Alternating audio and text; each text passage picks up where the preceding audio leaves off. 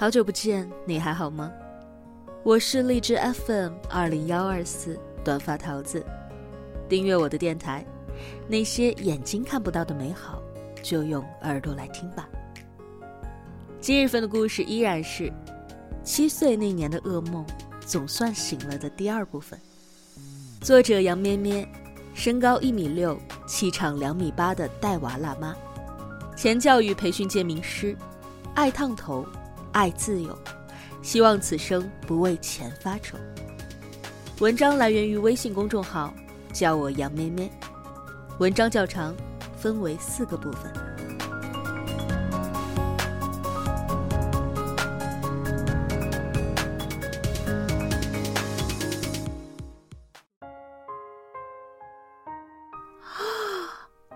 几个孩子忍不住低呼起来，程江也凑上前来。一道紫红色长长的伤疤，从我的肚脐右侧纵向朝下，一直爬进了我的内裤里。还真有呢，这得多疼啊！程江说着，上手就要往下拽我的内裤。这也看不全啊！我吓了一跳，本能的挡住了他的手。他抬眼跟我对视，忽然笑了。我想到一个特好玩的游戏，他转头朝其他孩子说：“我们来玩医生看病怎么样？”大家都听他的，拿着气球去门外排队站好，等着他叫到自己的名字再进屋。没一会儿，前面几个孩子相继出来了，手上的气球换成了奶糖，兴高采烈的吃糖去了。程婷，程江在里面叫我。我推门，只见他不知道从哪儿翻了一条大白围裙套上，还戴了个口罩，像模像样的坐在个破桌子前。陈婷进来，到你了。许多年过去，我还是恨自己当时为什么那么乖。我抬腿迈了进去，还听话的带上了门。程江让我坐在米袋上。先拿一支铅笔让我夹在腋下量体温，三十九度，你发烧了。我茫然的看着他，你是刚做过手术吧？应该是伤口的问题。来，我先听一听心跳。他拿这个硬纸壳子卷起来，贴着我的胸脯听了一会儿，心跳怎么这么快？我让他说的紧张起来了。我得看看你的伤口。隔着口罩，程江的声音不容置疑。我撩起裙子，伤疤半遮半掩。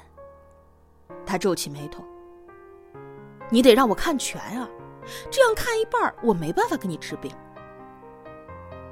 我想起了县医院的大夫，他检查的时候是让我躺在床上，身边还有我的母亲和护士。我揪着内裤犹豫着，可是，你看不看？程江明显不高兴了。我不知所措的松开手，内裤一下子被他拽下来大半拉。紫红色的伤疤和下体一块完整的袒露在了他的面前，我难堪的捂住了脸。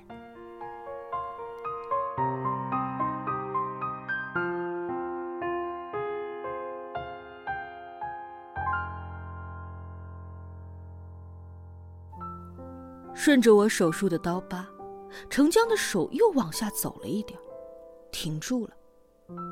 我不清楚他要干什么，恐惧让我坐在米袋子上瑟瑟发抖。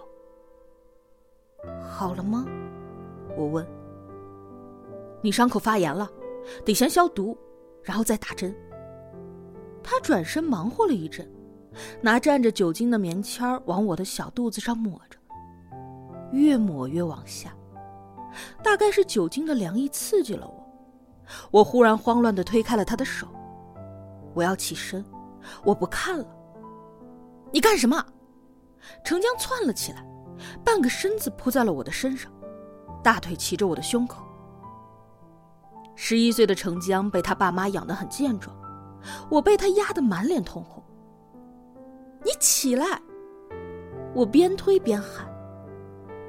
程江很奇怪的笑了一下，手往身下一掏，我顺着他的目光向下，一个从未见过的丑陋的虫子从他的大裤衩里面钻了出来。来，你也给我看病。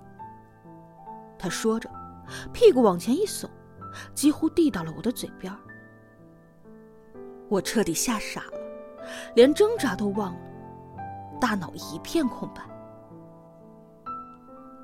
不知道过了多久，也许几分钟，也许几秒钟，门突然被推开了。程江从我的身上跳了下来，老老实实的站在一旁。程江他妈扯着嗓子喊：“小王八羔子们，干啥着呢？”我触电一般的起身。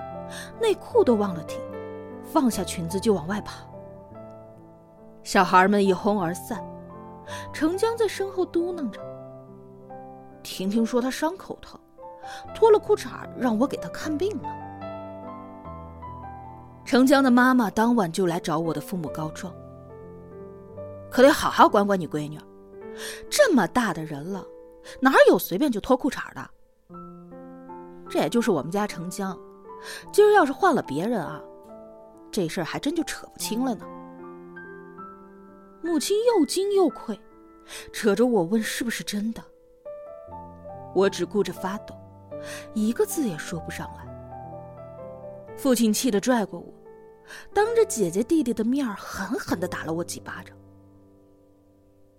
我流不出眼泪。